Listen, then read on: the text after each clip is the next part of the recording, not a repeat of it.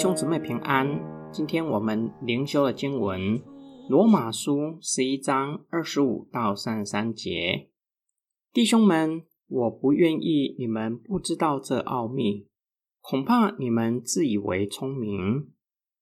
这奥秘就是有一部分以色列人是硬心的，等到外邦人的数目填满了，以色列全家都要得救，如经上所记。必有一位救主从西安出来，要消除雅各家一切不虔不敬。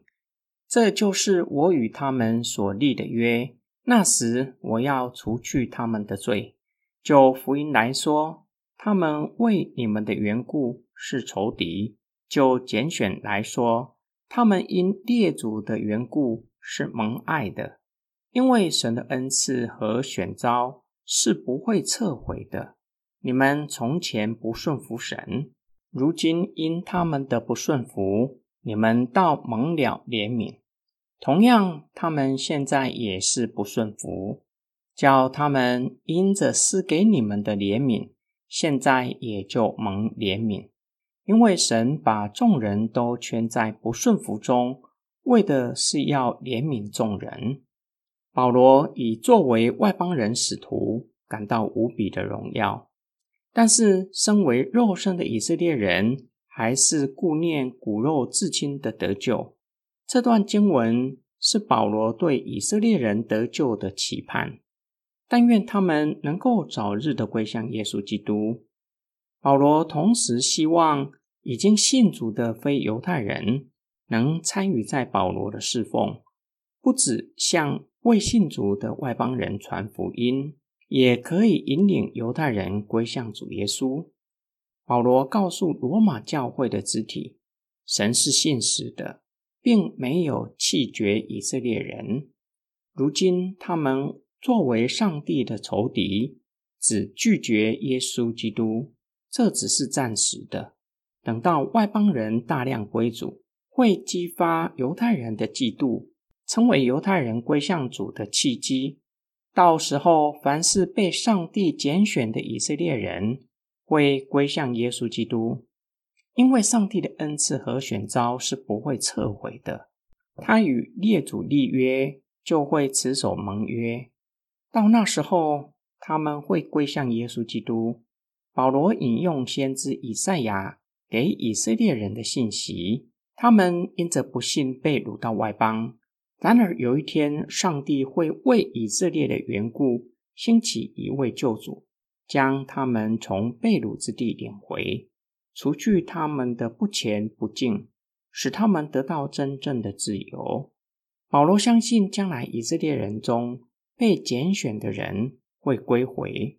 虽然现在以色列有几分的硬心，就像外邦人过去也是不顺服神。如今因着以色列人的不顺服，到蒙了怜悯。同样的，以色列人现在不顺服，将来也会蒙怜悯，就像外邦人蒙怜悯一样。指犹太人看到外邦人蒙怜悯，激发他们成为犹太人回转的契机。保罗用一句话作为第一章到第十一章论述的结束：神将众人都圈在不顺服的行列，终极的目的不是要定罪，反而是要施恩怜悯世人。这是保罗希望罗马教会的肢体明白的奥秘，就是神的信实持守盟约，没有放弃。不顺服的以色列人，并且怜悯不顺服的以色列人和外邦人，无论外邦人或是犹太人，都应当对此做出合宜的回应，就是相信并且认罪悔改，必定能够得到上帝的怜悯。今天我们的默想跟祷告，实在令人想不透的奥秘，人不顺服神。理当面对上帝的审判，承受刑罚。然而，上帝将世人都圈在不顺服的行列，却不是要定世人的罪，将世人下到地狱里，反倒是要怜悯世人，就是叫世人透过相信领受基督救赎的恩典。这就提醒我们，无论我们或是弟兄姐妹，若是有人在信仰上软弱，甚至跌倒，上帝并没有放弃我们。我们凭什么放弃自己或是弟兄姐妹？也提醒我们，若是向人传福音，当下没有觉知信主，不要气馁，只是时候还没有满足。当神所定的日子到了，凡神所拣选的人，必定会信主。除此之外，也提醒我们，我们或许对神的作为不明白，甚至感到困惑。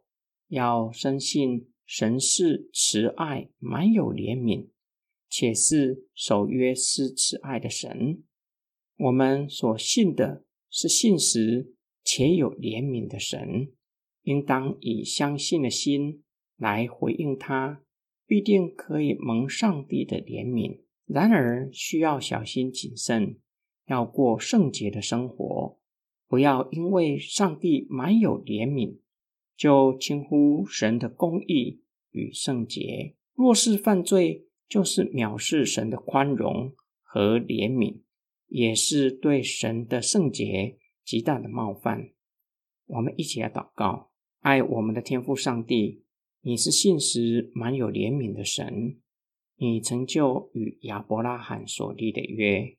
当我们相信主耶稣基督盟约的祝福。就临到我们的身上，主啊，我们从今天的经文也叫我们看见你的怜悯，不只是叫我们蒙怜悯，更是要叫更多的人，要让万国万民都归向你。我们为犹太人祷告，但愿保罗的心愿能够快快的实现，让以色列家能够回转归向你。我们的祷告是奉主的名，阿门。始终我要。